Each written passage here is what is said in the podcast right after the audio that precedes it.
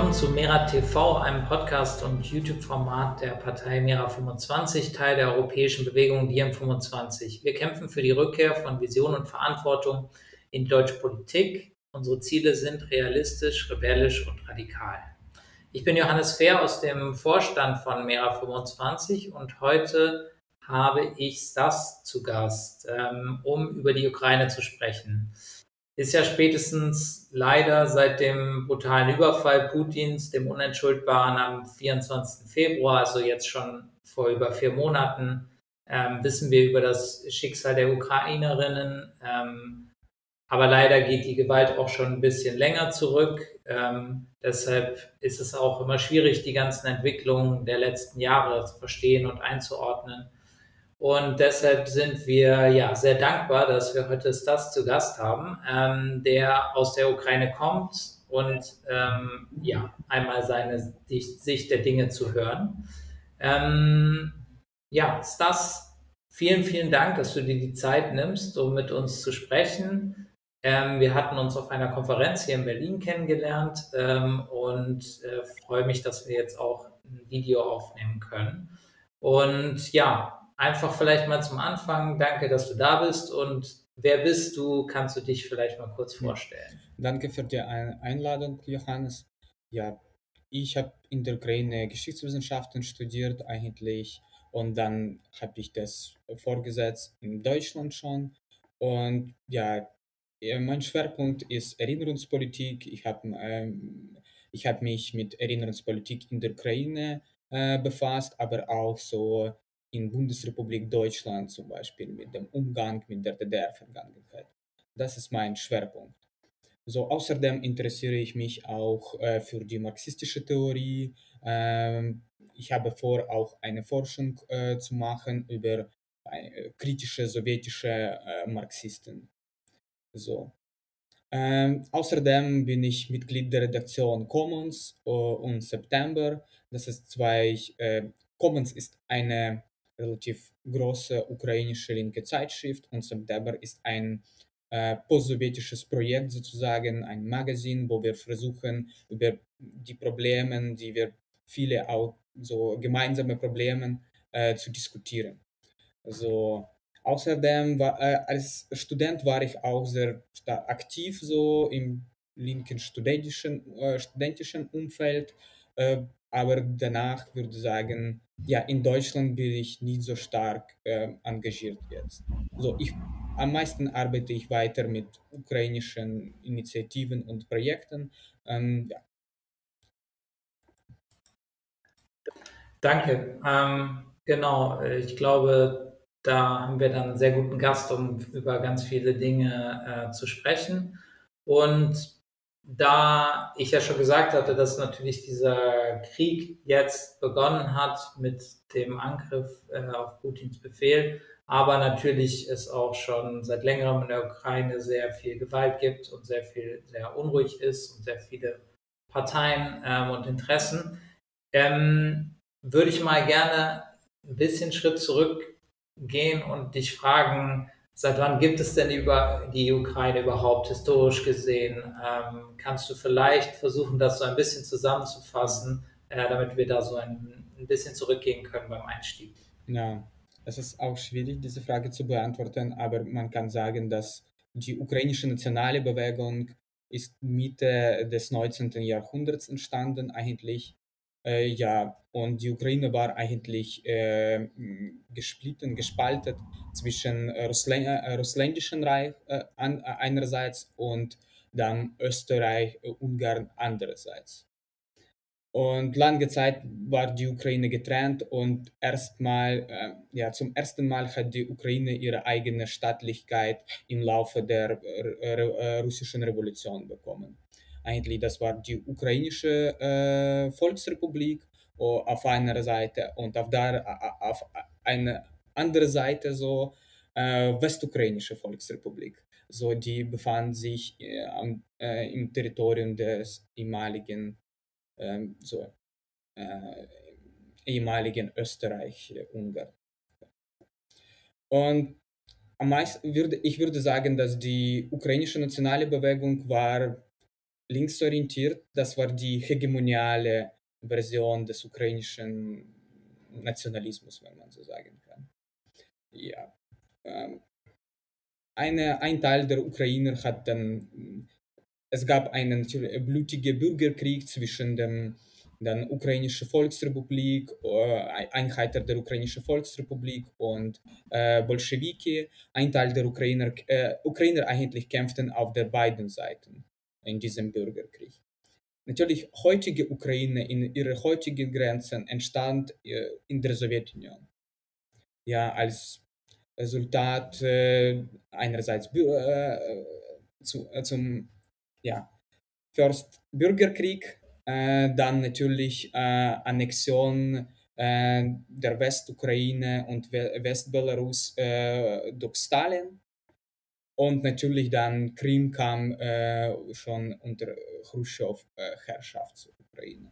So, und dann 1991 Ukraine äh, erklärte ihre Unabhängigkeit und so entstand die heutige Ukraine. Ja, die Institu äh, Instituten, die wir heute haben, zum Beispiel ja, Parlament und so weiter, diese alle Instituten, sie haben sehr starke Kontinuitäten mit, der sowjetischen mit den sowjetischen Instituten und Strukturen. Okay, danke. Das war, ich glaube, ein sehr krasser Schnelldurchlauf jetzt. Ähm, also vielleicht kann man auch zusammenfassen und sagen, dass wie natürlich auch in ganz Europa historisch gab es sehr viele unterschiedliche Staaten, unterschiedliche nationale Bewegungen oder regionale Bewegungen ähm, und auch größere Mächte, die sich versucht haben, ähm, andere ihre Einflusssphären und ihr Staatsgebiet auszuweiten. Ähm, und könnte man dann vielleicht sagen, dass das leider heute immer noch der Fall ist in der Ukraine, während es in Westeuropa natürlich ähm, wesentlich stabiler ist, äh, im Moment zumindest äh, und hoffentlich auch bleibt, äh, was, mhm. was Auseinandersetzungen angeht, dass sich dort eben einfach etwas noch fortsetzt. Ähm, ja. Ist das eine gute Zusammen Zusammenfassung? Ja. Ich denke ja, so Ukraine eigentlich befindet sich zwischen zwei großen imperialistischen Mächten. Und ja, sie hat lange Zeit versucht, äh, zwischen diesen Mächten zu balancieren. Ähm, ja, aber das hat offensichtlich nicht geklappt. Ja. Ähm, und was ist so dann in der moderneren Geschichte passiert? Also, ähm, du hast schon gesagt, äh, 1991 Unabhängigkeit, dann, ähm, also davor wahrscheinlich auch, äh, und aber besonders seitdem ist halt, ja, dieser Balanceakt, äh, geschehen ähm, mit auch, ähm, ich habe da einen Text gelesen von Volodymyr Ischenko über die verschiedenen Fraktionen auch innerhalb der Ukraine, die da um sozusagen Oberhand gerungen haben bei den letzten Jahre, plus dem, was du gerade beschrieben hast, zwischen den äußeren äh, Großmächten, die Einfluss äh, nehmen wollen. Ähm, wie kam es dann in der Phase dann sozusagen, oder was war dann die Entwicklung Richtung den Euromaidan-Protesten 2013, 14, die, glaube ich, viele Menschen hier in Westeuropa natürlich auch stark wahrgenommen haben. Ja. Man muss zuerst verstehen, dass eigentlich die ganze Politik in der Ukraine war so strukturiert, dass es gab Kampf äh, zwischen sogenannten prorussischen Kräften ja, und sogenannten proeuropäischen Kräften. Und das äh, war schon von Anfang an so, würde ich sagen. Einige äh, seien dann in Russland ein Feind, äh, ein Also seit, seit 1991 sozusagen. Ja, würde ich sagen. Äh, viele seien Russland als ein Feind eigentlich, das uns unterdrückt hat. Äh, natürlich, das hat äh, historische Wurzeln, ja. Und in Europa seien sie eigentlich eine Demokratie, Sozialstaat für viele Menschen, das war wichtig, ja. Und Andererseits, äh, andererseits, ja, sie betrachteten auch dieses Projekt nicht als ein imperialistisches Projekt oder sowas, ja, sondern als ein, äh, die zivilisierte Welt. Und wir wollen ein Teil dieser zivilisierten Welt sei, äh, sein, um gegen diese barbarisches und gegen dieses barbarisches Russland auftreten, sozusagen. Und Andererseits natürlich, es gab die Kräfte, die gesagt haben, dass ja, wir haben gemeinsame Geschichte, eine ge- lange gemeinsame Geschichte mit Russland, viele Verwandtschaften und ja, überhaupt wir sind Brüdervölker oder Slawen, weil muss man verstehen, das war nicht die ähm, Rechts-Links-Spaltung, ja. Auf einer Seite äh, gab es unterschiedliche linke Gru äh, Gruppen und auf der anderen Seite auch. Und genau, nicht links, rechts strukturierte die ukrainische Politik, sondern diese geopolitische Orientierung. Ja, und äh, im Euromaidan kam das zu Erscheinen eigentlich. Ähm, Euroma- Euromaidan entstand als eine Bewegung gegen die Aussetzung der Unterzeichnung des Ab äh, Abkommens mit der EU über Integration und auch freien Markt. Äh, eigentlich, das war äh, zuerst war das eine relativ äh, marginelle Bewegung. Aber äh, nach der Attacke der Polizisten äh, gegen Protestierende ähm, konnten die Oppositionelle wirklich viele Menschen mobilisieren gegen polizeiliche Gewalt und ja, äh, gegen den, den damaligen Präsident Viktor Janukowitsch. So, Janukowitsch, er spielte auch, versuchte zu balancieren zuerst. Ja. Einerseits, er arbeitete sehr eng mit Russland, andererseits hat er äh, immer versprochen, dass wir gehen zu Europa und wir integrieren uns in Europa. Und dann, als das alles gestoppt wurde, das war für diese Fraktion, ähm, mit welcher er gespielt hat, ein Schock sozusagen. Äh, und dann, ja, er wurde einfach gestempelt als eine, eine prorussische Präsident sozusagen. Man muss auch verstehen, dass äh, Euromaidan wurde nicht äh, von oben initiiert oder vor, von den USA oder sowas. Das war wirklich eine mm, Massenbewegung. Ähm, die, äh, Leute gingen äh, zu diese äh, zu Protesten äh, nicht, weil sie ja bezahlt waren, wie das oft behauptet wird. So, so, besonders in den staatlichen Propaganda wurde das behauptet, äh, behauptet, in russischen Propaganda wurde das behauptet. Ja, und sie, äh, es ist ein bisschen merkwürdig auch für Europäer, dass zum Beispiel man kann pro-europäisch sein und gleichzeitig Nationalist. Ja, aber das so war, äh, war im, Mai, äh, im Maidan, dass eigentlich äh, viele Nationalisten nahmen daran teil, auch die Kräfte, die rechtsradikalen Kräfte, die skeptisch, EU-skeptisch waren. Sie nahmen daran teil, weil sie wollten die Menschen irgendwie mobilisieren, überzeugen, auf ihre Seite zu bekommen. Obwohl, äh, wieder muss man sagen, dass äh, Rechtsradikalen waren die absolute Minderheit in, diesem, in dieser Bewegung. Aber weil, weil sie gewaltbereit waren, weil sie waren, äh, sie konnten wirklich Gewalt äh, gegen die Polizei anwenden, sie waren genug trainiert dafür. Äh, sie verwandelte sich schrittweise in eine Avantgarde der Bewegung sozusagen. Obwohl offizielle oppositionelle Politiker, die daran, äh, die formell Maidan-Szene, in also diese Bühne in, äh, im Maidan kontrollierten, sie haben versucht, äh, manchmal sich zu distanzieren und dann in Verhandlungen mit äh, Janukowitsch zu treten. Aber letztendlich, äh, ja, muss man, aber diese breitere, sozusagen, diese breitere liberal-nationalistische Stimmung war hegemonial eigentlich im Maidan. So, sie war ähm, die, historische, äh, die historische Mythen spielte, äh, spielten hier eine sehr wichtige Rolle, besonders diese ganze Bandera-Kult und so weiter. Ja, und Kannst du, kannst du kurz erklären, wer Bandera ist? ja, Bandera war ein Leiter, ein Anführer der Organisation der ukrainischen Nationalisten. Das war eine Organisation, kann man sagen, fast faschistische Organisation oder ja, rechtsradikale Organisation. Es gibt Diskussionen äh, darüber, ob man sie faschistisch nennen, nennen kann, aber sie haben sich offen auf Mussolini, auf Hitler orientiert.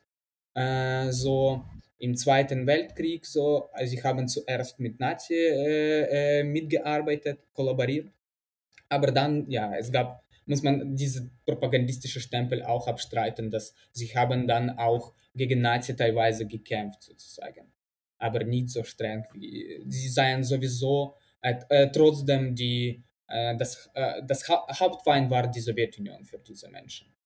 Ja. Und Bandera war ein Anführer dieser Organisation. Er saß zuerst in äh, Sachsenhausen unter Nazis, dann wurde freigelassen äh, und war tätig in der äh, Emigration. Äh, eigentlich er kämpfte auch nicht in der, äh, man muss verstehen, dass nach dem Zweiten Weltkrieg in der Ukraine, in der Westukraine gab es wirklich einen Bürgerkrieg zwischen sowjetischen Truppen und zwischen äh, ukrainischer aufständischer Armee, die von Organisation der ukrainischen Nationalisten geleitet wurde. Und diese, sie wurden als Ban äh, bezeichnet, obwohl Bandera hat da, daran nicht direkt teilgenommen. Ja. Bandera saß in der Immigration und war ein Symbol, Symbol äh, für diese Bewegung. Und ja. Okay. Ja, danke. Jetzt sind wir noch ja, mal diese, ein, bisschen, diese, ein bisschen zurückgesprungen. Ja, das wichtig ist, weil in der Ukraine gibt es eine große Spaltung äh, zwischen den Regionen. Ja? In Süden und Osten äh, werden, äh, wird eher dieser Mythos des großen Vaterlandischen Krieges unterstützt. So Menschen äh, glauben, ja, äh, sie, äh, das heißt nicht, dass sie direkt und vollständig reproduzieren die sowjetische Mythologie, ja, aber sie sind daran ge gebunden eigentlich. Sie ehren ihre eigenen Vorfahren, die an diesem Krieg teilgenommen haben und in, in der Roten Armee gekämpft haben. Und sie reproduzieren auch diese Heldengeschichten, die dann in der Sowjetunion geschaffen wurden und dann sie fortlebten. Aber muss man sagen, ja, weil viele Ukrainer, die, die Mehrheit der Ukrainer äh, in der, im Zweiten Weltkrieg hat in der Roten Armee gekämpft. Aber in der Westukraine haben wir eine ganz andere Situation. Zuerst war wichtig ist eigentlich, dass die sowjetische ähm, die Sowjetunion wurde als eine Okkupationsregion, als eine Besatzungsmacht wahrgenommen in der Westukraine. Und äh, deswegen, äh, sie, viele auch in der Westukraine unterstützen die ukrainische aufständische Armee und besonders unter den Bauern. Und die Sowjetunion hat sehr, harsche, sehr harte, harte Repressionen eingesetzt in der Westukraine, um diese Widerstand, äh, Widerstandsbewegung zu bekämpfen, sozusagen. Und deswegen da gab es äh, immer sozusagen einen großen Hass gegen die Sowjetunion und alles, was mit der Sowjetunion zu tun hat. So. Okay, das ist sozusagen nochmal ja, die, die unterschiedlichen Regionen ja. und Bevölkerungen, wie sie sozusagen historisch sich dort ähm, verstehen. Ähm, danke für nochmal das zu versuchen äh, einzuordnen und zusammenzufassen. Ähm, jetzt hattest du ja schon beschrieben, es gab die Proteste der Euromaidan, es gab den Präsidenten Janukowitsch, der eher pro eher äh, Richtung Russland orientiert war ähm, und die Proteste waren eher äh, richteten sich gegen ein paar Maßnahmen, die er ähm, äh, gemacht hatte und er wurde ja dann auch gestürzt am Ende. Eigentlich Richtig? er ist äh, geflohen. Ja. Er wurde nicht wirklich er gestürzt irgendwie, ja, wo Protestierende dann Regierungsviertel besetzt und so weiter. Ähm, ja, er ist, hat einfach Land verlassen, weil er sah Gefahr, dass er getötet werden kann. Ja. Und okay. Und dann? Und eigentlich das wichtig ist zu verstehen, äh, wie Maidan funktionierte. Maidan hat versucht, äh, es gab zwei widerspr äh, widersprüchliche, ähm, wie das man nennen kann, ja, Bewegungen, Strömungen innerhalb Maidan. Sozusagen. Es gab diese eher liberale Strömung, die gesagt hat, dass wir müssen eine neue Zivilnation aufbauen, ja, nicht mehr äh, ethnisch orientiert und ethnisch zentriert.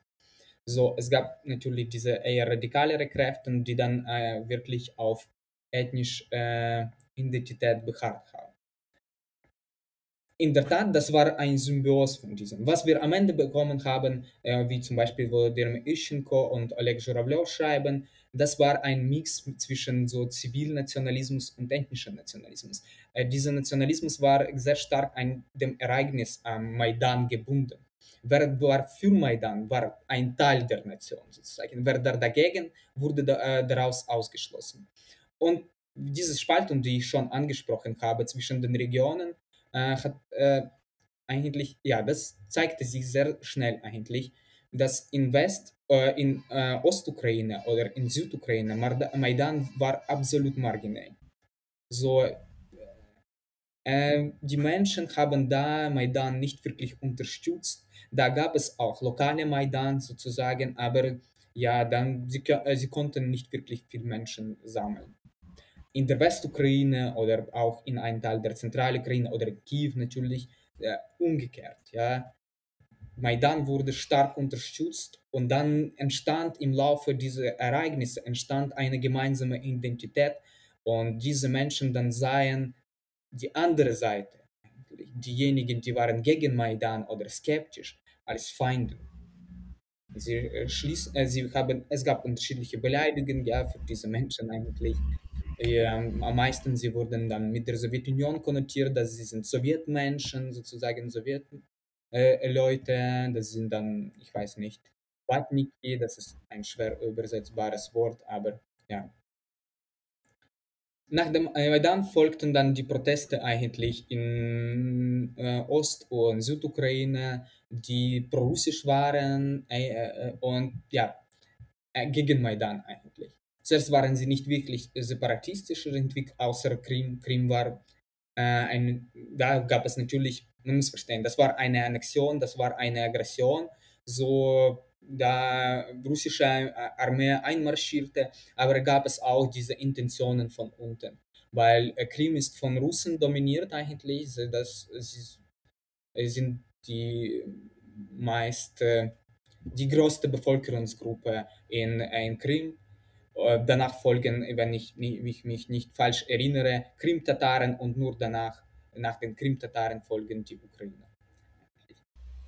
Ja, und in Okay, also in, eine separatistische Bewegung. Zuerst das war eine Fö- Fö- Föderation-Bewegung, Föderalisierung sozusagen, aber das war auch nicht ganz klar. Eigentlich äh, das Einzige, was äh, bündelte diese Menschen, das war äh, ihre äh, Hass gegen Maidan, würde ich sagen. Ja? Und dann Russland hat versucht, das alles zu benutzen. So. Putins Administration, so Verwaltung hat versucht, das alles zu benutzen in ihren eigenen Zielen. Weil sie sahen natürlich in diesem neuen Regime, der dann etabliert wurde, eine Gefahr. Für, äh, sie, haben, äh, ja, sie hatten Angst, dass sie dann verlieren den Einfluss auf die Ukraine und die Ukraine komplett äh, zum Westen geht. übergeht. und deshalb haben sie, hat Russland die, die Krim annektiert ähm, und auch in den anderen äh, Regionen sozusagen äh, separatistische ja, Bestrebungen unterstützt. Ja, ich würde, äh, es gab Sicht. natürlich, äh, es ist schwierig äh, zu erklären, was Krim angeht, weil es gab, ich glaube, es gab klare geopolitische, äh, militär, äh, militärische Überlegungen, warum eigentlich Krim, weil sie seien, auch, da gab es, ähm, man muss verstehen, dann Marine, äh, russische Marine befand, befand sich noch damals, ja, und sie hatten Angst, dass sie wird dann weggepusht wahrscheinlich und dann NATO kommt und so weiter. Ja, das, das ist ein wichtiger Ort für, äh, aus der militärischen Sicht. Und dann natürlich wurde Ja, das alles offiziell inszeniert, dass wir müssen äh, russische Menschen von ukrainischen Faschisten retten. Aber das war eine klare Legitimation, die dann nichts mit äh, oder sehr wenig mit der Realität zu tun hatte. Obwohl man muss verstehen, dass eigentlich ja rechtsradikalen Gruppen haben eine wichtige Rolle sp- gespielt und äh, sie haben auch eine wichtige Rolle gespielt in den Versuchen, dann diese Anti-Maidan-Bewegung zu unterdrücken. Und dann auch äh, Mhm. danach auch im Krieg in Donbass. Okay, genau. Also ähm, ich wollte noch eine Nachfrage st- stellen. Ähm, du hast gesagt, es gab dann eine neue äh, Regierung Mhm. ähm, nach dem Ja. Euromaidan, weil Janukowitsch ist geflohen. Ähm, wer war das? Wer ist dann an die, an die Regierung gekommen? Ja, eigentlich o- äh, zu, äh, zuerst war die provisorische Regierung sozusagen, ja, und das waren die mh, oppositionellen Vertreter der oppositionellen Parteien. So, das von Svoboda, das war ethnisch-nationalistische äh, Partei eigentlich mit einem auch klar faschistischen Flügel da drin. Ähm, dann gab es Batkivshina, äh, das ist Mutterland sozusagen, äh, Partei. Und ja, sie haben dann äh, eine provisorische Regierung, wenn ich mich falsch erinnere, etabliert und danach wurden die Wahlen organisiert. Ja, um, eine neue, äh, ein- einen neuen Präsident zu wählen und ein neues Parlament zu wählen. So, in diesem Parlament kamen unterschiedliche Gruppen. Oh, es, war, es gab schon Krieg, ja. Äh, Rechtsradikalen als eine eigene Einheit kamen nicht zu diesem Parlament. Aber diese Recht, unterschiedlichen Rechtsradikalen waren in den Listen der anderen Parteien. Das muss man verstehen. Obwohl wieder, äh, sie waren nicht diejenigen, die dann Musik äh, ich weiß nicht, bestellt haben, sozusagen. Ja. Äh, die Ukraine ist eine oligarchische Demokratie, wo Parlament ist ein Ort, wo unterschiedliche Oligarchen sozusagen miteinander konkurrieren für die Macht. Und dann diese ideologischen Sachen wie Linke oder Rechte, sie dann spielen hier nicht so eine wichtige Rolle. Eigentlich, man muss verstehen, dass in, äh, am meisten äh, die ukrainischen Politiker glauben nicht daran, was sie sagen. Sie können auch die, äh, die Seiten wechseln. Zum Beispiel Kiva, er war ein Leiter des äh, äh, rechten Sektors äh, während Maidan und nach dem Maidan, glaube ich auch. Und dann kämpfte er auch in, oder imitierte zumindest, dass er dann im Osten gekämpft hat. Aber dann wechselte er komplett die Seite und jetzt unterstützt er äh, einfach russische Invasion. Okay. Ja, weil es, es war absolut, ja. Es kennt, ähm, man muss verstehen, dass es Ukraine ist ein neopatrimoniales Regime, wo viel äh, davon abhängt, welche Patronen du hast, ja, sozusagen, werden dann zahlt. Und, Kannst du das Wort nochmal wiederholen? Das, äh, so, welch, mit, welch, äh, mit wem du verbunden ist, sozusagen, ja. Okay. Also es gibt sozusagen, ähm, es gibt die, die geschichtliche, historische, ethnologische Zugehörigkeit, es gibt aber auch sozusagen wirtschaftliche Abhängigkeiten und Zugehörigkeiten zu verschiedenen Oligarchen, die auch unterschiedlich, die dann auch wieder unterschiedlichen Fraktionen angehören, ob es je nachdem eher pro-westlich, ja. eher pro-russisch. Ja, okay. Ähm, genau, kompliziert, aber vielleicht können wir ähm, nochmal sagen, okay, es gab jetzt ähm, eine neue, neue Regierung ähm, und auch eine Wahl. Ähm, aber es gab schon zu der Zeit, ähm, die Krim ist ja sozusagen im Südosten, am Schwarzen Meer, von dem wir gesprochen haben, und darüber die Region, ähm, in der jetzt auch der, der Krieg tobt, äh, dass dort gab es ja zu der Zeit dann auch schon äh, Krieg, richtig? Mm, ja, im Osten. Ja, diese Anti-Maidan-Bewegung kam, äh, äh die Regierung, die Macht äh, die ukrainische Macht hat versucht, diese Bewegung zu unterdrücken mit unterschiedlichen auch äh, repressiven Mitteln sozusagen.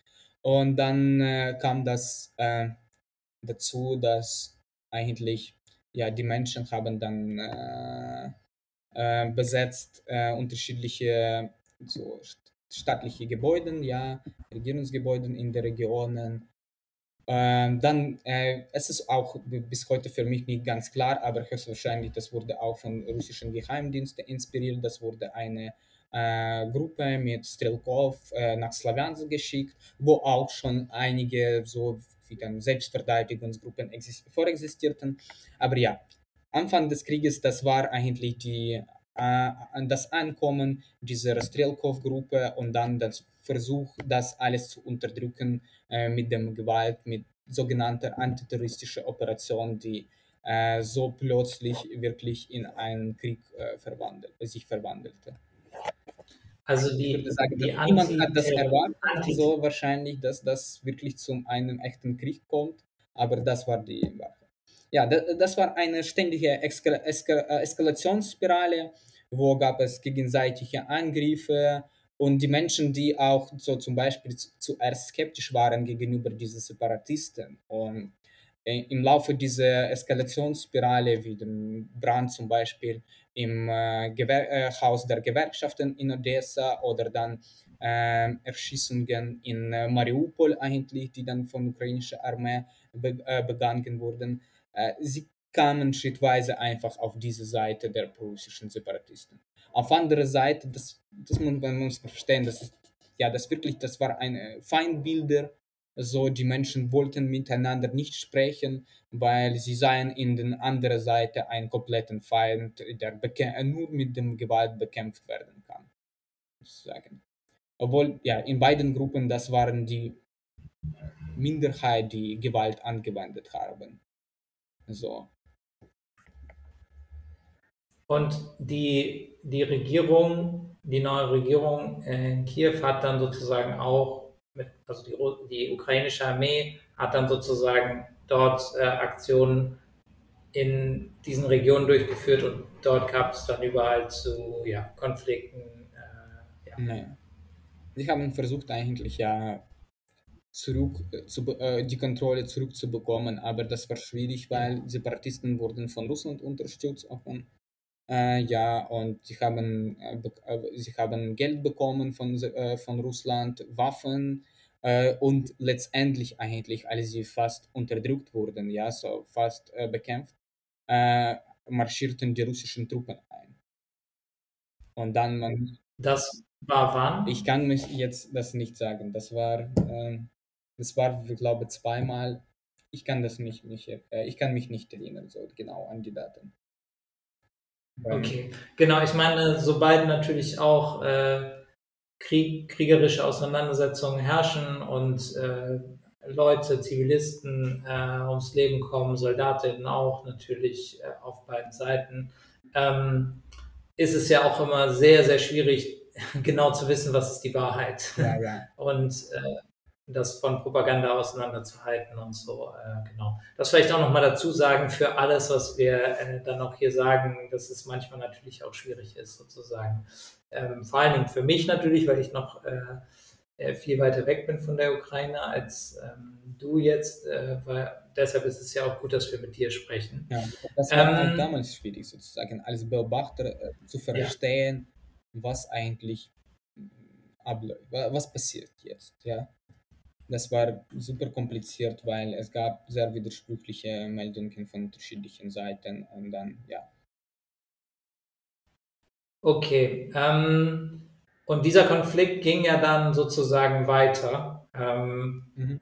bis, bis äh, auch Anfang diesen Jahres, richtig? Mm, ja, aber eher passiv sozusagen, weil es gab diese Minsker Abkommen, die ähm, das entstanden hat in, wegen Verlust der ukrainischen Armee, ja, dass eigentlich die ukrainische Armee, Misserfolge der ukrainischen Armee in Donbass. Ja, und diese Minsker Abkommen äh, waren dann die Grundbasis für Verhandlungen, die dann äh, danach geführt wurden. Diese ganze Zeit sie wurden geführt eigentlich.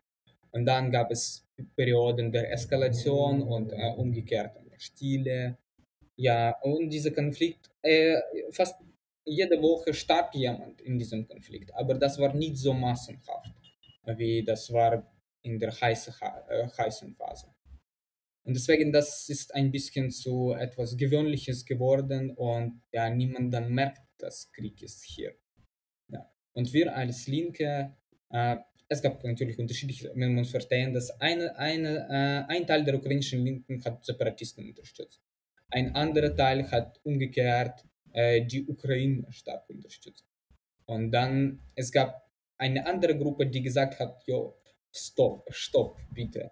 Eigentlich, wir müssen in Dialog treten, ja.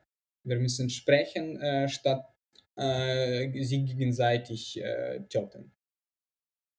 Und diese Gruppe hat dann auch unterstützt das Minsker Abkommen als eine Plattform, äh, ja, die dann als Basis für die Verhandlungen für eine friedliche Lösung des Konflikts dienen theoretisch könnte. Sozusagen. Ja, ähm, das wurde ja aber nicht wirklich umgesetzt, mhm. oder? Ja, das wurde nicht umgesetzt, weil es gab viele Streiten über unterschiedliche Punkte dieses äh, Abkommens. Äh, vor allem, wer, wird, äh, wer, äh, wer und wann äh, übernimmt die Kontrolle über die Grenze.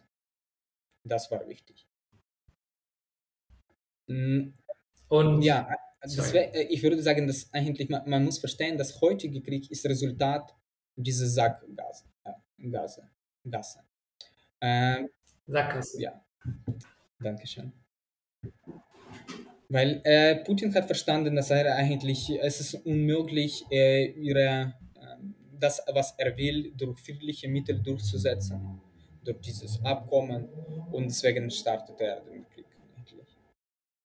Weil es gab äh, in Kreml offensichtlich gab es viele Hoffnungen auf Zelensky und das äh, von unserer Seite, von den ukrainischen Linke, gab es auch viele Hoffnungen, dass eigentlich, ja, jetzt wir können eine äh, wirkliche Frieden schaffen. Und es gab viele Fortschritte, besonders am Anfang, äh, weil Poroschenko muss, äh, okay, jetzt ist wichtig zu erwähnen, dass Poroschenko äh, Sorry, ganz kurz, Poroschenko, wer war Poroschenko? Ja, Poroschenko war ein ukrainischer Präsident nach dem Maidan, der erste ukrainische Präsident nach dem Maidan. Und er hat äh, zur Macht gekommen, er ist zu, äh, zur Macht gekommen mit dem Versprechen, dass er einen Frieden schafft.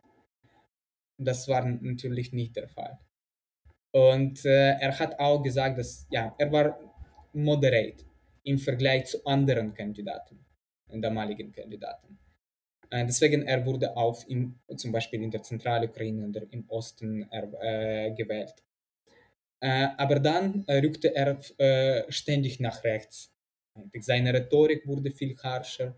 So am Ende kann man ihn als einen nationalistischen Präsident nennen. Sein, äh, sein Slogan während der Wahlen war eigentlich Armee, Sprache und Glauben.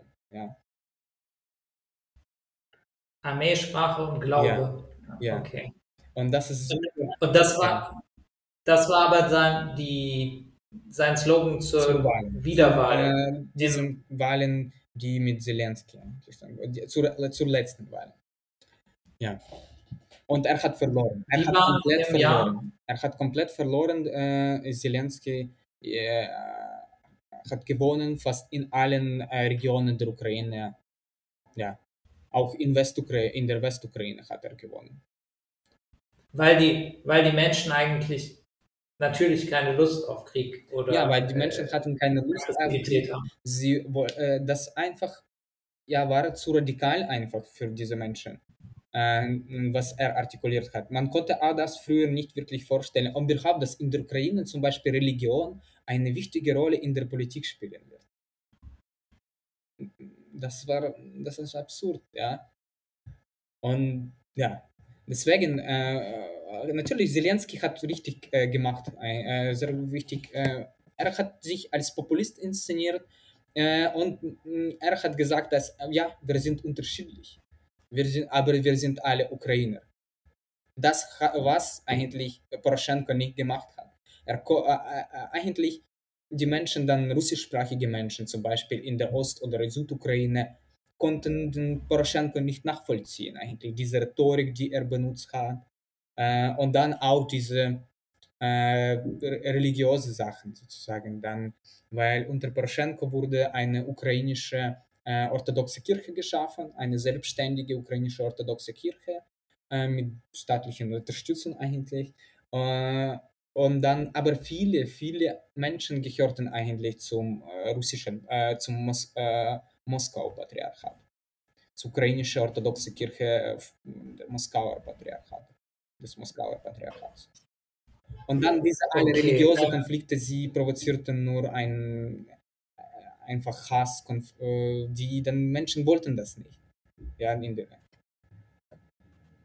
und deshalb haben sie Poroschenko abgewählt ja, ja. und sie haben Zelensky ja. gewählt. Und du hast auch gesagt, dass ähm, du auch als ukrainischer, aus der ukrainischen Linken sozusagen hast auch Hoffnung gehabt, äh, dass er vielleicht äh, was zum Besseren wendet. Mhm. Ja, ja. Ich hatte auch Hoffnung und das war auch äh, wirklich so am Anfang. Wir haben wirkliche Fortschritte gesehen, eigentlich. Ja, das war die ersten Wochen, in welchen kein Mensch verletzt wurde, ja, im Krieg im Osten sozusagen. Niemand ist gestorben. Und dann äh, kam es natürlich äh, zu Konflikten mit Nationalliberalen so, und Rechtsradikalen. Weil sie haben diese alle Zugeständnisse, die Zelensky gemacht hat, als eine Kapitulation wahrgenommen. Eine Kapitulation gegenüber Putin. Und sie haben äh, da, man muss verstehen, die Struktur der Zivilgesellschaft in der Ukraine. Die Zivilgesellschaft äh, in der Ukraine vertritt nicht und repräsentiert nicht die Gesamtbevölkerung, sondern eher, das, äh, die Zivilgesellschaft ist eher nationalistisch, eher liberal und neoliberal eigentlich. und marginell. Muss man das verstehen auch. Das ist nicht wie in Deutschland zum Beispiel. Du sagst marginal. Anteil, Anteil der Menschen, die an irgendwelchen zivilgesellschaftlichen Initiativen äh, teilnehmen, ist wirklich niedrig. Das, was ich meine. Deswegen repräsentiert das nicht die Gesamtbevölkerung. Außerdem, wir müssen verstehen, dass diese alle, äh, ganze NGO-Sphäre, Sphäre, sie, dann, äh, sie wurde auch professionalisiert, weil die Ukraine hat viele Grants von unterschiedlichen westlichen Stiftungen bekommen und das war, das war so wie Middle, äh, Middle Class eigentlich äh, am meisten in Kiew angesiedelt äh, so und sie hatten, wie ich gesagt habe, am meisten neoliberale äh, Einsichten und äh, nationalistische Einsichten. Und diese ganze, diese Zivilgesellschaft ging an, auf, die, auf die Straße, um zu protestieren gegen die Kapitulation. Angebliche Kapitulation. Okay, und die haben sozusagen Druck auf Zelensky gemacht, ja. damit er einen härteren Kurs fährt. Ja, das ist auch schwierig zu verstehen, ja, aber äh, wie wir jetzt das äh, nachvollziehen. Was wir jetzt sagen können, ja, dass eigentlich nach diesen Protesten Zelensky kehrt äh, schrittweise von diesen friedlichen Initiativen und so weiter ab. Ja. Natürlich, es gab auch Widerstand innerhalb des Staates. Man muss verstehen, dass Russ äh, Russland auch wollte viel, groß, äh, viel mehr, ja, auf der anderen Seite. Und deswegen, ja, das war schwierig, das alles durchzusetzen, was Zelensky wollte. Es gab bestimmte Fortschritte, aber des Widerstands, äh, Widerstand von Zivilgesellschaft und auch innerhalb des Staates und auf der anderen Seite natürlich Unwille Kremls äh, auch irgendwelche Zugeständnisse machen, ich weiß nicht. Äh, dann, ja, das führte dazu, dass äh, diese Verhandlungen, diese ganze Verhandlungen wieder zu, äh, äh, zum, einfach gesagt, Gasse äh, geführt haben. Okay, schade. ähm, Danke auch nochmal für die Zusammenfassung davon. Ähm, und dann ist ja das passiert äh, am 24. Februar, was sich ganz viele Menschen gar nicht vorstellen konnten, ähm, was aber trotzdem eingetreten ist, dass eben Russland in die Ukraine einmarschiert ist ähm, und jetzt diesen ja, noch intensiveren und noch viel schlimmeren Krieg äh, angefangen hat, der auch seitdem andauert. Ähm, Kannst du oder ich, mich würde es interessieren, aus deiner Sicht zu hören, was denkst du, warum äh, hat ja, äh, Putin diesen unentschuldbaren Schritt, äh, ist er ihn gegangen? Mhm. Ja, ich denke, jetzt gibt es ähm, viele Faktoren. Das äh, wichtigste, äh, der wichtigste Faktor ist eigentlich diese Scheitern dieses, dieser Verhandlungen. Ja? Und dann hat auch Putin gemerkt, nach dem Abzug äh, der USA-Truppen aus Afghanistan, dass wahrscheinlich die Schwäche der USA, ja, und dass er jetzt in diesem Moment etwas machen kann. Plus ähm, äh, die Situation in Belarus, ja, die Aufsta Aufstand, der da passiert, äh, stattgefunden hat, ja, er hat auch einen großen Einfluss auf die russische Politik. äh, Aufstand in Kasachstan, das auch eine große Rolle gespielt, dass Putin äh, sah eine Gefahr in diesen allen Protesten, sah er äh, eine Gefahr gegen sein eigenes Regime.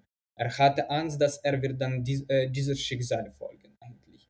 Dass die, er als Autokrat wird einfach weggeschmissen und verliert die Macht und natürlich wird dann er äh, äh, höchstwahrscheinlich verhaftet für die, alle die Verbrecher, die er begangen hat. Ja, und jetzt zum Beispiel, äh, vorher konnte man das nicht vorstellen, dass Putin so großen Einfluss auf Belarus haben wird. Das konnte man wirklich nicht vorstellen.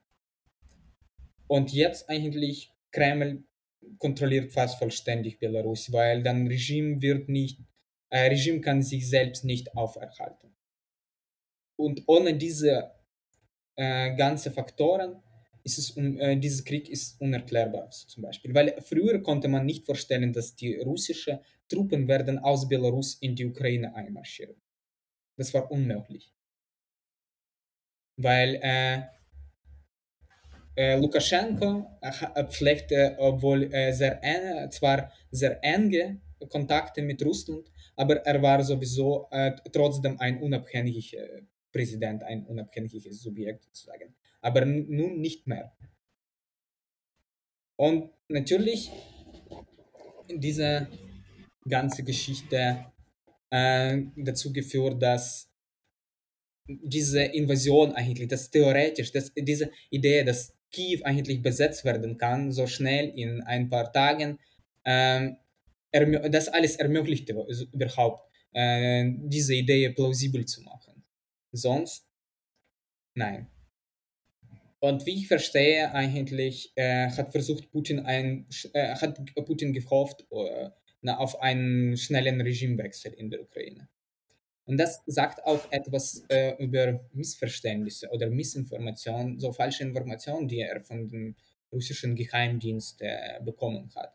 Da, höchstwahrscheinlich, äh, sie glaubten da wirklich, dass die Ukraine ist ein äh, Failed State Failed State äh, und dass die alle Ukrainer hassen dann die Regierung und deswegen werden sie äh, die Ru äh, Russland unterstützen. Äh, deswegen dann Widerstand wird nicht so groß sein. Und sie können dann schnell äh, Kiew besetzen, Regimewechsel organisieren und dann einen, no einen neuen, einen neuer russischen Präsident zur Macht bringen, sozusagen. Das hat komplett, das scheiterte komplett, ja wie wir sehen. Und das kostete so viel Leben äh, der Menschen, so Soldaten, Zivilisten, unvorstellbar eigentlich. Und nun ist schwierig zu sagen eigentlich, welche Ziele Putin verfolgt in diesem Krieg. Wo wird er stoppen? Es ist unverständlich, was er will eigentlich. Ja, welche Ziele? Offiziell ja, die Nazifizierung, die Militarisierung, ja, aber was das alles bedeutet eigentlich. Also du, ähm, danke für deine Einschätzung, äh, auch ja, zu der Situation vor dem Krieg und äh, jetzt und zu den Gründen. Ähm, es ist natürlich keinem ganz klar äh, und ich glaube, äh, ja, ja. Füge gerne noch was ja, an. Ja, ich denke, was wichtig noch dazu äh, äh, hinzufügen eigentlich, dass innerhalb der Ukraine gab es diese Dynamik, weil äh, es gab Druck auf Zelensky und Zelensky hat dann äh, versucht, äh, äh, Repressionen gegen prorussische, prorussische Kräfte innerhalb der Ukraine durchzuführen. Und ich denke, das hat auch eine wichtige Rolle gespielt in wahrscheinlich ähm, in Krem, für Kreml, weil sie haben dann verstanden, dass die, sie können dann mit diesen Kräften nicht mehr Kontrolle über die Ukraine wieder zu, äh, wiedergewinnen oder nicht die Kontrolle, sondern Einfluss ja, auf die ukrainische Politik. Ja, dazu kam auch natürlich diese alle nationalistische und äh, äh, imperiale Ideologie, die Putin in seinen Texten, in seinen Reden äh, regelmäßig reproduziert hat. Ja, ähm, genau, ich glaube, ich wollte auch gerade nochmal äh, sagen, dass es einfach schwer ist, so zu verstehen, was, also es ist natürlich sowieso schon grausam und unverständlich, dass überhaupt jemand einen Krieg anfängt, immer, aber ähm, in diesem Fall ist es auch sehr undurchsichtig, was, was eigentlich das Ziel ist. Ähm, und du, ich habe auch schon ein bisschen rausgehört, bei dir ist das auch so, dass du jetzt selber nicht genau also auch keine Einschätzung hast, was eigentlich das Ziel ist. Ähm, Weil dieses Ziel wird nicht offen artikuliert. Ja? Es ist, einmal sagen sie, ja, wir gehen mindestens bis zu Pridnistrovje, bis Transnistrien. Ja? Dann äh, auf, äh, in, äh, einfach morgen, dann sagt ein anderer Vertreter der äh, äh, herrschenden Klasse, dass, ja, wir gehen zu, äh, bis zur Polengrenze. Ja? Welche Ziele, was das alles bedeutet eigentlich. Und äh, noch absurder klingt dann diese offizielle und meist verbreitete Legitimation dieses Krieges, dass wir wollen, äh, wir wollten äh, Menschen im Donbass schützen, eigentlich von Genozid, vom Genozid. Und die Frage ist, okay, äh, russischsprachige Menschen zum Beispiel auch von der Diskriminierung in der Ukraine. Aber ja, natürlich gab es in der Ukraine Diskriminierung der russischsprachigen, ja, aber Putin äh, einfach äh, vernichtet die, äh, hat äh, vernichtet jetzt gerade, ja, die russischsprachige Städte, die russischsprachige Bevölkerung. Und dann, das ist absurd, ja, das ist keine Befreiung. Und nie, äh, auch russischsprachige Ukrainer nehmen das nicht als Befreiung wahr. Ja, ich glaube, also wenn man, äh, wenn, wenn sozusagen monatelang ein, ein Krieg geherrscht hat und dann alles kaputt ist, dann, also wer, wer soll sich darüber freuen, außer dass, ich weiß nicht, vielleicht gibt es ein paar wenige Menschen, die sehr, äh, ein sehr anderes Weltbild haben äh, und sich dann irgendwie da darüber freuen können. Ähm, das ist, worüber wir gesprochen haben eigentlich in der ähm, Konferenz ein bisschen, ja, wo wir getroffen haben, wo wir, wo wir uns getroffen haben. Eigentlich, äh, wie ich angesprochen habe, gab es diese Spaltung zwischen Westukraine und Ostukraine. Und äh, das Problem eigentlich äh, liegt nur daran, dass überhaupt, äh, es gibt natürlich, äh, bleiben weiter diese Unterschiede zum Beispiel. Äh, weil die Menschen weiter haben unterschiedliche Erinnerungen an den Zweiten Weltkrieg. Sie sprechen äh, unterschiedliche Sprachen, ja, Ukrainisch und Russisch sozusagen. Aber wenn früher auch ein großer prorussischer Sektor in der ukrainischen Gesellschaft existierte, so die Menschen, die nicht für Putin waren, aber haben gesagt, ja, die Russen sind unsere Brüder, unsere Freunde, ja, Putin wahrscheinlich ist nicht so gut, so schlecht, aber Russen sind doch, ja, wir haben so viele Verwandte da, wir äh, dann arbe äh, viele haben dann in Russland gearbeitet und so weiter. Und jetzt diese Freundschaft, diese angebliche Bruderschaft nicht mehr existiert sozusagen. Ja, dann Putin hat komplett die Kontrolle, den Einfluss auf die Ukraine, auf die ukrainische Bevölkerung verloren im Laufe dieses Krieges. Eigentlich, ja, nun unterstützen äh, die, äh, die Menschen, die früher dann pro, äh, äh, pro-russische Parteien gewählt haben, ja, sie, sie, werden das nicht mehr machen oder äh, sogar diese Parteien äh, unterstützen diesen Krieg nicht, ja. Sie offiziell haben alle diese Parteien gegen den Krieg aufgetreten und dann äh, einige, einige Mitglieder dieser Parteien kollaborieren doch, äh, doch in den äh, besetzten Gebieten, aber die, die, fast alle Anführer dieser Parteien, sowohl formelle als informelle, sie äußerten sich gegen diesen Krieg. Und einige beteiligen sich jetzt aktiv in der Verteidigung der Ukraine gegen russische Invasion. Mariupol, ja. Mariupol, das ist wichtig. Mariupol hat immer äh, sogenannte prorussische Parteien gewählt. Das war die Mehrheit im lokalen, äh, im lokalen, äh, im kommunalen Parlament. Ja? Und was blieb von Mariupol? Ja, es ist traurig äh, und er hat sozusagen ja, dort natürlich äh, die Mehrheit der Menschen logischerweise gegen sich aufgebracht, indem er äh, mit einer Armee in das Land äh, eingefallen ist. Ähm, er hat auch in Europa ja zu krassen Verschiebungen äh, geführt. In Deutschland hier ähm, wird die Armee aufgerüstet, was aus meiner Sicht ein sehr falscher Schritt ist, äh, die deutsche Armee sozusagen hochzurüsten. NATO wird erweitert, äh, Schweden und Finnland treten wahrscheinlich bei. Ähm, genau, wir von Diem 25 und Mera 25 ähm, wollen mit dieser Aufrüstung äh, auch hier äh, eher nichts zu tun haben und ähm, haben vor kurzem eine in der Athener Deklaration eine, ja, einen Aufruf für eine neue blockfreie Bewegung gemacht. Diese ganze Situation, aber jetzt vielleicht ähm, nochmal zu gucken, so schwer es ist, gibt es irgendwie einen kleinen irgendwo ein kleines Zeichen, dass, dass man vielleicht irgendwie ähm, den Krieg auf irgendeine Art oder Weise beenden kann mit einem Waffenstillstand, mit einem Rückzug der russischen Truppen, mit vielleicht wieder dem Beginn eines Dialogs, was natürlich ja, nachdem so viele Menschen gestorben sind, so viel zerstört wurde, Jahrzehnte dauern würde. Aber denkst du, da gibt es im Moment irgendwelche Anzeichen für oder ähm, äh, nicht? Mhm. Ähm, ich glaube, ja, das ist schwierig zu sagen, weil Putin will auch kein, kein wirkliches Dialog. Ja? Äh, die Ukraine hat auch äh, von Anfang an vorgeschlagen, die Neutralität. Dass die, Dritte, äh, die, die äh, Drittstaaten können dann diese Neutralität garantieren, sozusagen. Und dann hat die, äh, äh, dass die Forderung der Ukraine war, dass die russischen Truppen ziehen zurück, äh, zurück eigentlich und dann alles bleibt, wie das war vor dem Anfang des Krieges, vor dem 24. Februar. Eigentlich das. Und dann können wir weitersprechen, sozusagen, ja.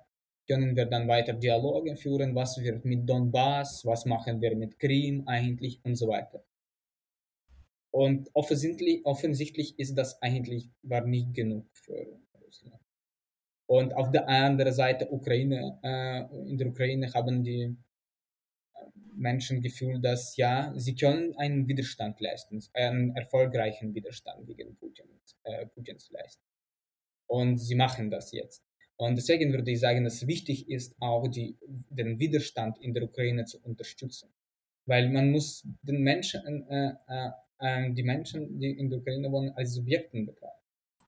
Ja, das ist, wenn die, äh, wenn dann Russ wenn russische Truppen kamen, dann und alle Ukrainer gesagt haben, ja, wir fühlen uns befreit und äh, oder zumindest ein bedeutender Teil der Ukraine, ja, haben das gesagt äh, hätten, dann, ja, das war eine ganz andere Situation. Ja. Das ist natürlich äh, äh, äh gegen Volk, äh, Volk, äh, völkerrechtswidrig und so weiter, aber die Menschen wollen so, äh, ja, so leben.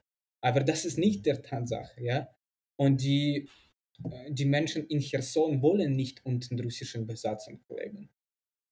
Ja. Und auch in anderen Regionen der Ukraine, Menschen wollen nicht unter russischen Besatzung leben.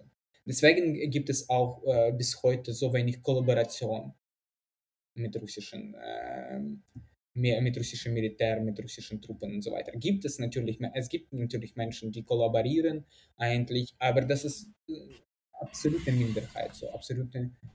Äh, und man muss wirklich äh, den ukrainischen Widerstand, äh, Widerstand unterstützen. Die Frage ist, wie, ja.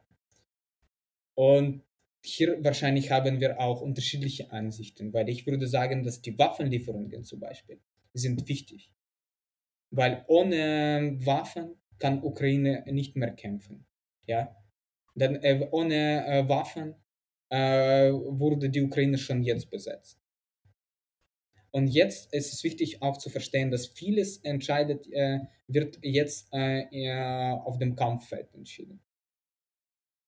Obwohl ich bin sehr kritisch äh, dem gegen, äh, äh, gegenüber äh, Austritt, ähm, auf, Austritt äh, der Zelensky, äh, Zelenskys Austritt aus der Verhandlungen. Ich bin sehr gegen. Ich würde sagen, man muss immer verhandeln.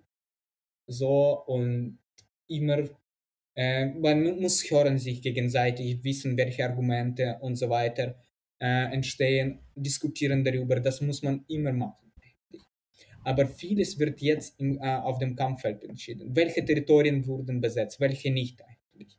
Und gerade jetzt Ukraine verliert den Krieg. Den Krieg ja?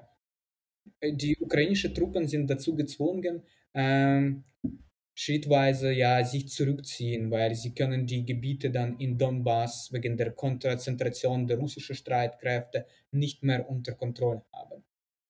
Aber auch die Ukraine ist einfach unterlegen. Ja, sie, sie hat nicht genug Ressourcen dafür. Sie hat nicht genug Abwehrsystemen äh, zum Beispiel. Deswegen sterben Leute äh, auch in friedlichen Städten.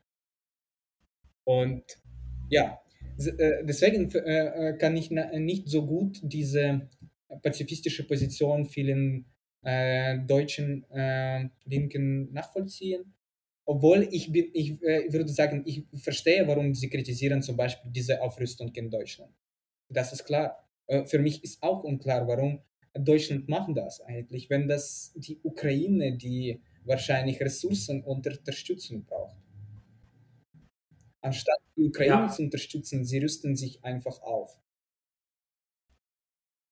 Genau, also ich habe das auch hier stark zum Beispiel kritisiert in Deutschland, dass aufgerüstet wird. Ähm, und zwar wird es jetzt gemacht wegen der Situation und wegen dem Krieg, sonst wäre das überhaupt nicht möglich. Sie haben es sogar ins Grundgesetz geschrieben äh, mit einer großen Mehrheit von den ganzen zentralistischen Parteien. Ähm, und es wird dann, man wird dann kritisiert dafür, dass man, wenn man gegen Aufrüstung hier ist, sozusagen, dass man dann ein Putin-Freund ist, ne? ähm, was völlig absurd ist. Ähm, was ich äh, denke, was viel zu wenig geschehen ist in, in, ähm, in Europa insgesamt äh, bei, von den Regierungen.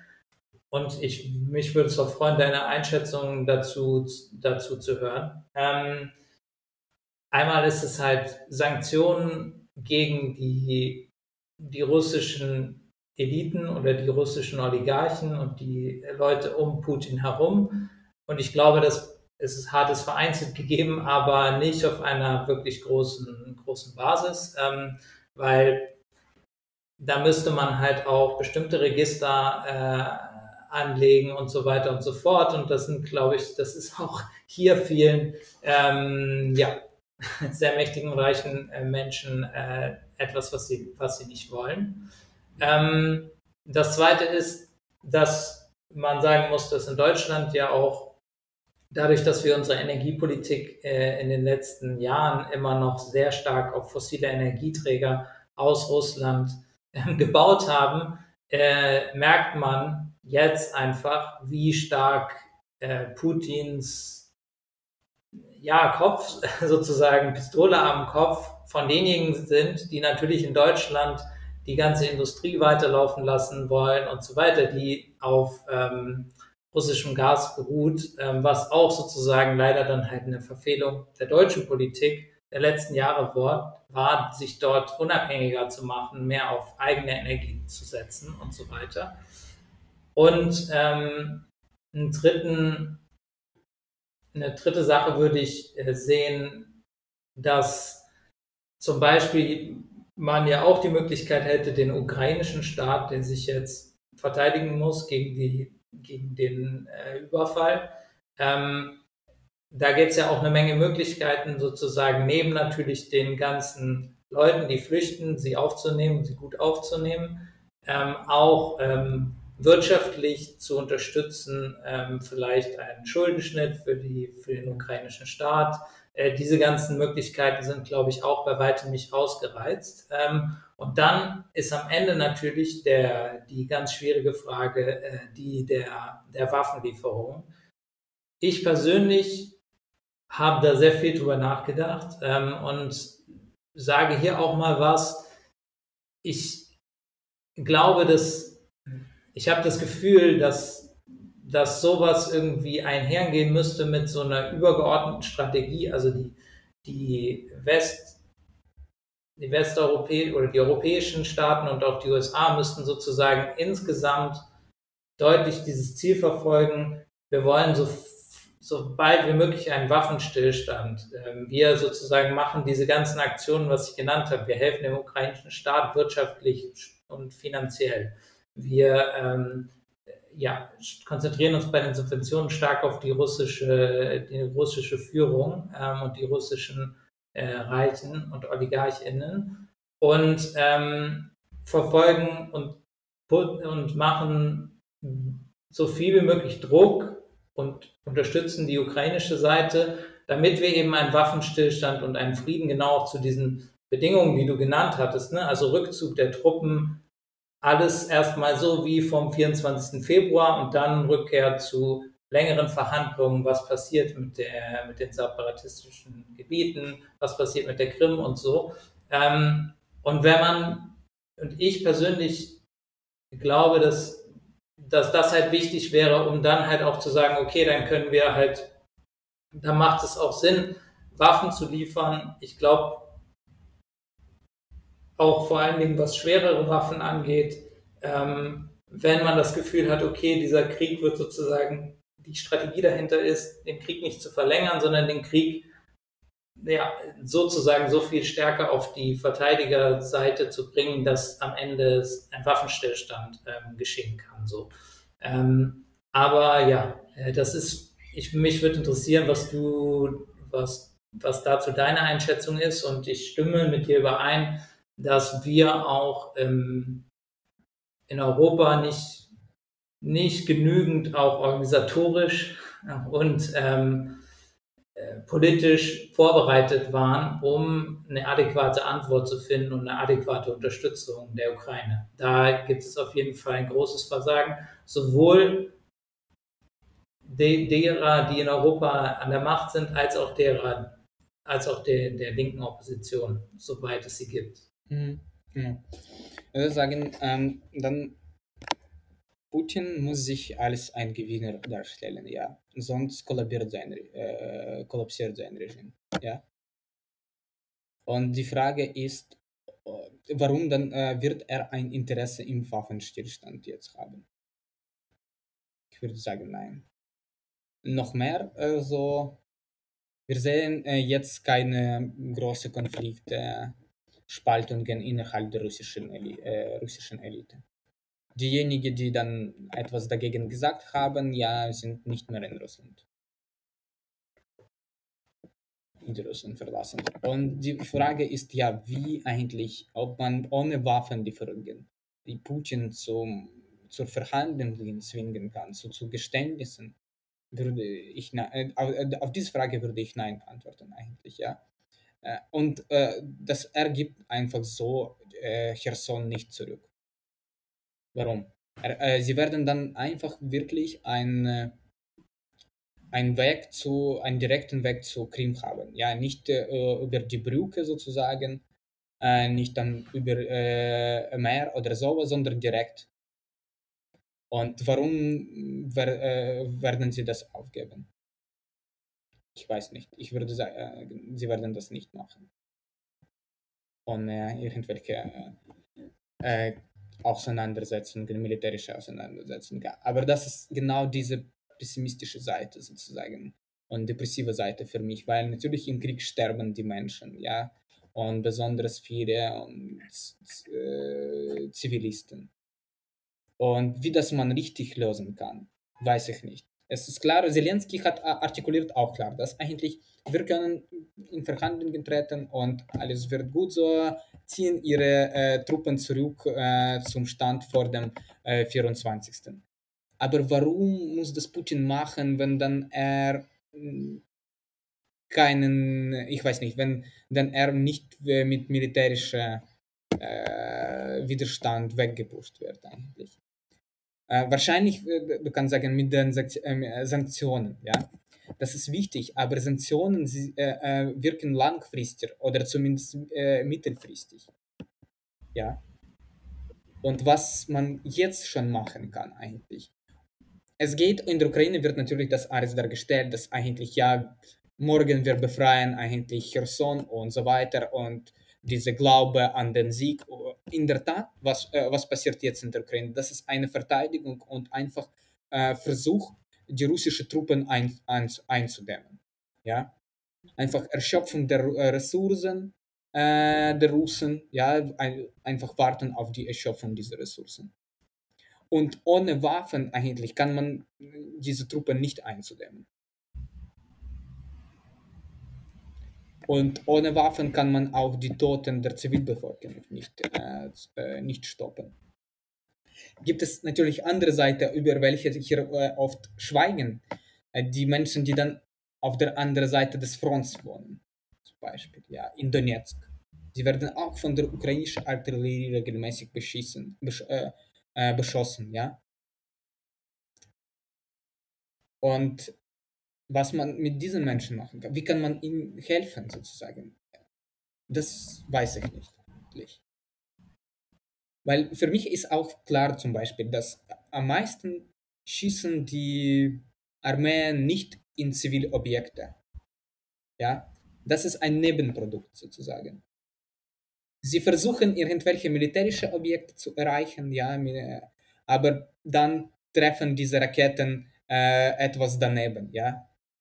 Oder äh, sie haben falsche Informationen zum Beispiel, wo ihre, irgendwelche Kräfte disloziert sind. Und plötzlich vernichten sie eine Schule, ja. Oder sie haben falsche Karten und deswegen sie dann einfach äh, äh, in irgendwelche, äh, einfach in Häuser beschissen, äh, äh, besch beschossen, ja, werden. Und in dieser Situation, die Zivilisten sind die, die äh, am meisten leiden und wie man das, das, alles regulieren kann. Wahrscheinlich muss man hier wirklich äh, mit äh, UNO-Truppen Evakuierungen organisieren, ja, irgendwelche Korridoren organisieren, die dann äh, wirklich, ja, äh, wirklich äh, nicht, missverstehen das. In, äh, das wichtigste Problem, die, äh, das schon existierte diese ganze Zeit eigentlich, dass diese Korridoren, die geschaffen wurden, um Zivilisten zu evakuieren, sie werden immer äh, einfach beschossen mit Artillerie, einfach mit Panzer oder sowas. Und die Zivilisten können sich nicht in Sicherheit bringen irgendwo. Und viele sterben einfach auf diesem Weg zur Evakuation. Und das muss irgendwie äh, organ so organisiert sein, dass eigentlich diese äh, Wege kom äh, komplett sicher sind. Ja? Dass die Menschen können äh, das wirklich schaffen, sich zu äh, diese Leiden zu entgehen oder sowas. Ja. Auch in ja. Es ist äh, eine schwierige Frage. Ich würde nicht eine klare, eine eindeutige und klare Antwort geben, so zum Beispiel. Ich würde sagen, dass auch man muss sehr stark die ukrainische Seite diesen Krieg, äh, in diesem Krieg kritisieren, eigentlich äh, für das, was sie macht, zum Beispiel, und was sie falsch macht. Man kann nicht diese Logik folgen, dieser Logik folgen, dass eigentlich wir haben Krieg, deswegen kritisieren wir die Regierung nicht. Das ist weit verbreitet in der Ukraine zum Beispiel. Und dann in westlichen Medien äh, sieht man sehr selten die Kritik der ukrainischen Regierung zum Beispiel oder der ukrainischen Militär. Man muss das machen, weil sonst eigentlich, ja, weil sonst sterben die Menschen. Ja, weil, ja, das ist, das ist potenziell führt zu Verharmlosung der, äh, zum Beispiel der Verbrechen gegen Zivilisten, äh, gegen auch Soldaten, die dann gefoltert werden können, theoretisch, ja. Weil diese Tolerie wir hatten schon diese Probleme in der Ukraine früher, im Donbasskrieg, äh, im eigentlich, äh, weil sehr wenige Menschen, die dann wirklich Verbrechen äh, begangen haben in diesen Gebieten, ja, in Lugansk Oblast und äh, Donetsk Oblast, sehr wenige wurden bestraft. Und das muss man, äh, das darf man nicht dulden. Eigentlich. Und dann, wenn die ukrainische Armee plötzlich irgendwelche äh, zivile Objekte, äh, dann äh, ukrainische Raketen treffen irgendwelche zivile, äh, zivile Objekte in äh, DNR, LNR, das muss eigentlich alles aufgeklärt wird, werden, erm ermittelt und aufgeklärt.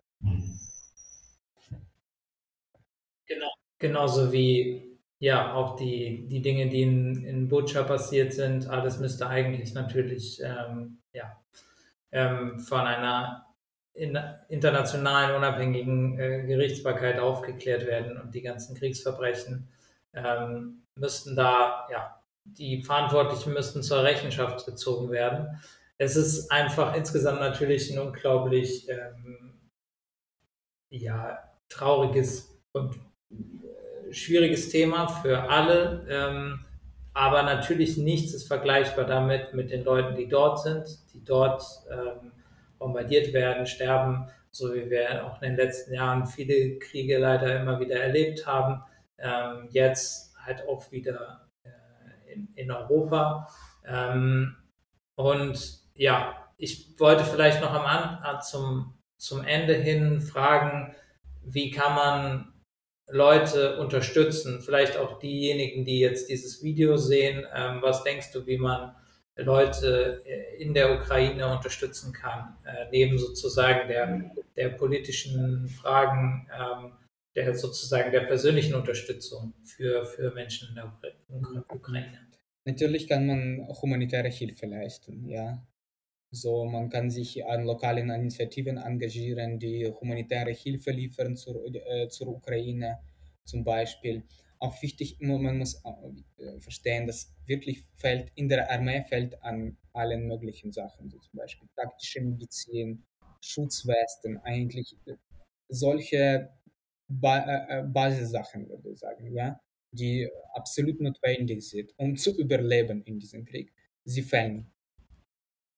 Ja. Und es gibt unterschiedliche Initiativen, die das machen, die versuchen dann das alles zu bekommen und unterschiedliche, ähm, ja, unterschiedliche Kämpfer äh, zu unterstützen, unterschiedliche Truppen, ukrainische Truppen zu unterstützen in diesem Bereich. Und ja, wenn die Menschen dann, kann man persönlich sich engagieren wahrscheinlich, wenn man Auftrag hat. Man kann auch in die Ukraine reisen und das, äh, das alles transportieren. Man kann einfach mitmachen irgendwo im Lager oder sowas oder einfach Geld überweisen. Ja. Auch Geflüchtete ja. aus der Ukraine, äh, jetzt ist nicht so, äh, nicht so viele äh, kommen, äh, neue Menschen, äh, aber ja, man kann die Geflüchteten aus der Ukraine auch hier unterstützen, weil es gibt wirklich Probleme. Dass die Menschen verstehen nicht, wie einfach diese, äh, diese, äh, das deutsche System funktioniert. Was ist einfach Krankenversicherung? Wie funktioniert das? Ja? Und natürlich, diese Menschen brauchen eine Unterstützung. Jemand, der das alles erklären kann, äh, sozusagen, kann dann zum Sozialamt gehen, dann diesen Menschen äh, und dann helfen, das zu bekommen, was man will, weil es ist oft äh, so, dass im Sozialamt etwas wird gesagt, was nicht stimmt, dann Menschen bekommen kein, äh, keine Auszahlungen, keine Krankenversicherung und dann müssen sie zum Arzt gehen, Arzt dann äh, äh, erteilt eine große Rechnung und was können sie damit machen? Ja? Und auch Unterbringung für Geflüchtete, das ist wichtig, besonders wenn ja wenn ihr irgendwelche langfristige Wohnungen haben, so langfristig jemanden unterbringen können. Das ist sehr wichtig, weil äh, genau das fällt jetzt sehr stark. So langfristige Unterbringung, besonders in den mehr oder weniger großen Städten, weil äh, es ist auch schwierig in einem Dorf zu leben, sozusagen, wenn du Ausländer bist, oder in einer Kleinstadt zu leben ohne Kommunikation mit den anderen Menschen, ja, in einer kompletten Isolation. Deswegen das ist nicht erstaunlich, dass so viele Ukrainer dann äh, äh, kommen nach Berlin an oder nach München oder andere große Städte sozusagen. Ja, ich glaube, zumindest, zumindest diese Verbindung mit Community. Du fühlst dich nie so äh, stark isoliert. Man kann zur Beratung gehen oder sowas, ja, und das ist Situation ist jetzt wirklich schwierig mit der, mit der Unterbringung der, Geflüchteten, der ukrainischen Geflüchteten in großen Städten. Sehr schwierig. So. Eine Wohnung in Berlin zu finden, das ist fast unmöglich. Ja, das ist dann leider auch die politischen Probleme in diesem Land äh, äh, machen das dann auch nicht einfach für, für die Leute, die hierher kommen, auch natürlich die die schon in den letzten Jahren gekommen sind, auch aus Syrien und so weiter, ähm, die hatten natürlich auch immer diese Probleme. Ähm, ich glaube, ja, guter Aufruf. Es gibt viele unter, ja, Möglichkeiten der Unterstützung in den ähm, ja, verschiedenen Städten, also je nachdem, wo ihr jetzt auch zuhört oder zuschaut, äh, hier in Berlin gab es eine ganze Weile, äh, da war ich zum Beispiel mal dann äh, so Empfangskomitees an den Busbahnhöfen und Bahnhöfen, ähm, mit auch den vielen Leuten, die es ja auch in Deutschland gibt, die Russisch oder Ukrainisch sprechen und Leuten helfen können, zum Beispiel bei diesen ganzen Fragen. Ähm, genau, also ich glaube, da gibt es äh, super viele Möglichkeiten zu helfen.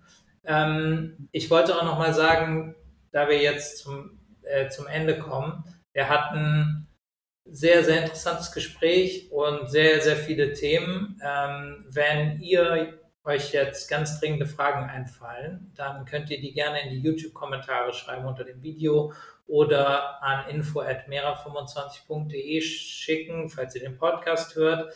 Ähm, und je nachdem, wie viel da kommt, ähm, hat das auch vor dem Interview gesagt, dass er schon auch bereit wäre, nochmal vielleicht eine zweite Folge zu machen und Zuschauerfragen zu beantworten. Das müssen wir da mal gucken. Ähm, und äh, Stas hatte am Anfang auch erwähnt, dass er ähm, zwei oder Teil von zwei Projekten, journalistischen Projekten ist, und zwar einmal äh, September und einmal Commons. Ähm, vielleicht kannst du noch mal kurz äh, erklären, was gena worum genau es sich da handelt. Mhm. Ja, Commons oder ukrainisch Spilne, das ist eine ukrainische linke Zeitschrift, die seit langem existiert. Eigentlich, ich würde sagen, das ist heute die größte ukrainische linke Zeitschrift.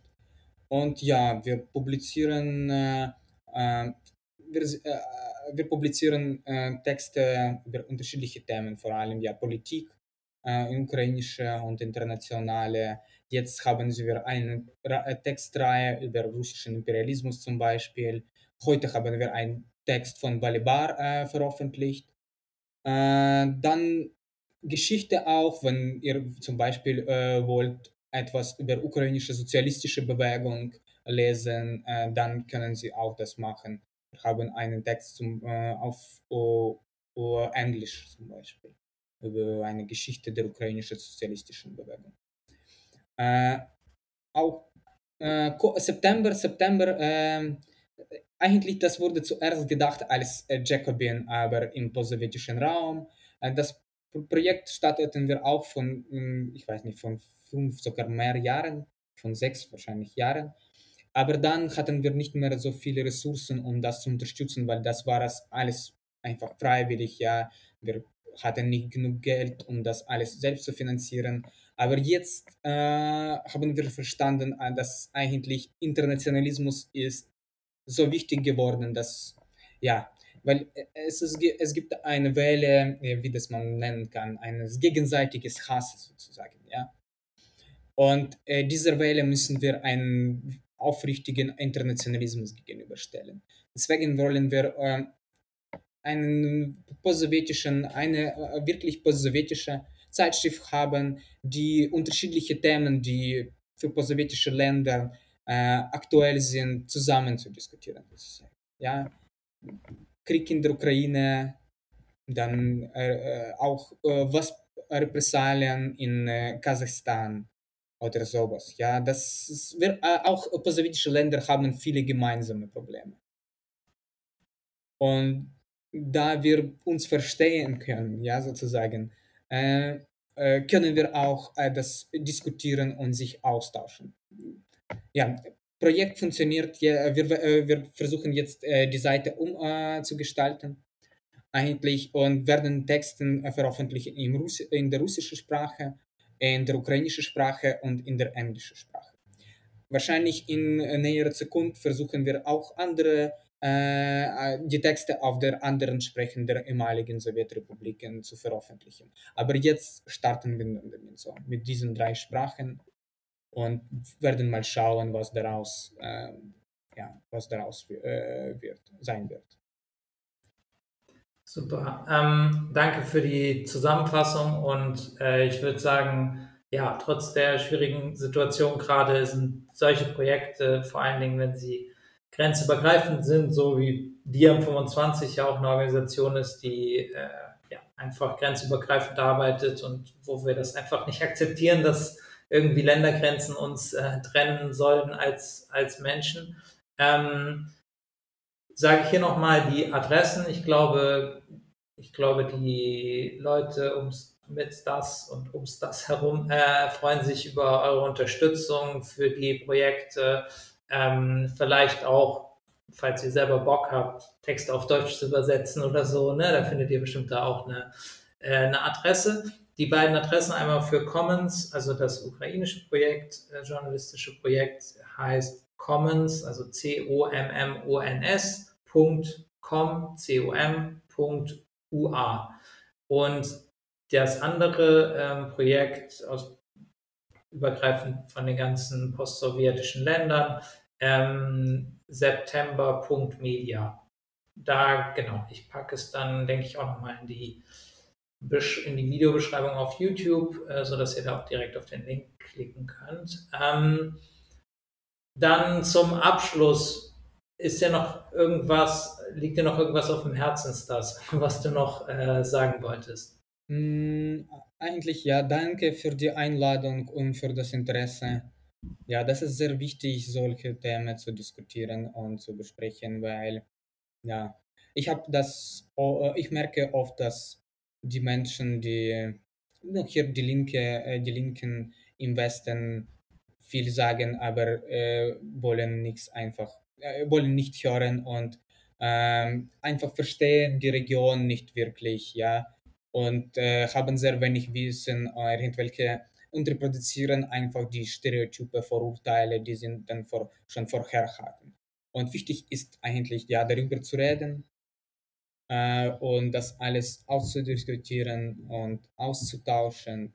Und ja, ich, ja, das ist cool, dass eigentlich wir haben heute darüber ein bisschen gesprochen und ich hoffe, dass jemand dann besser versteht, was in der Ukraine, äh, in der Ukraine abläuft.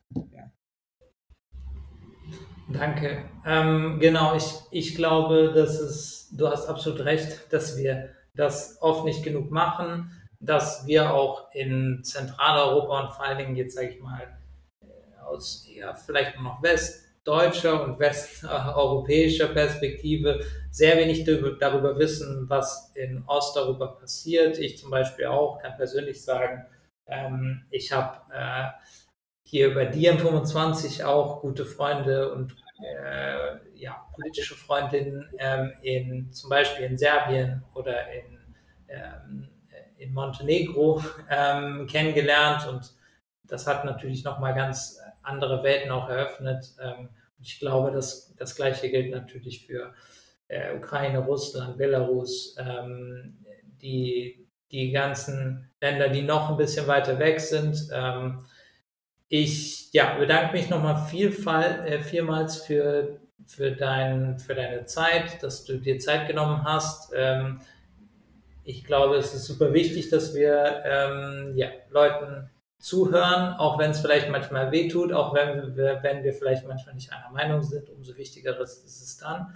Ähm, vielen Dank fürs Zuhören, alle und Zusehen alle, die jetzt hier die äh, Mera TV-Folge gesehen habt, gebt uns gerne auch, wie gesagt, Fragen könntet ihr an info.mera25.de schicken, falls jetzt in diesem Video ähm, oder auf dieser Podcast-Folge etwas nicht ähm, beantwortet wurde. Wir würden uns auch darüber freuen, wenn ihr unsere Arbeit unterstützt. Das könnt ihr unter mera25.de slash spenden tun. Und ja, dann bedanke ich mich äh, fürs Zuhören, für deine Zeit, Stas, und bis zum nächsten Mal.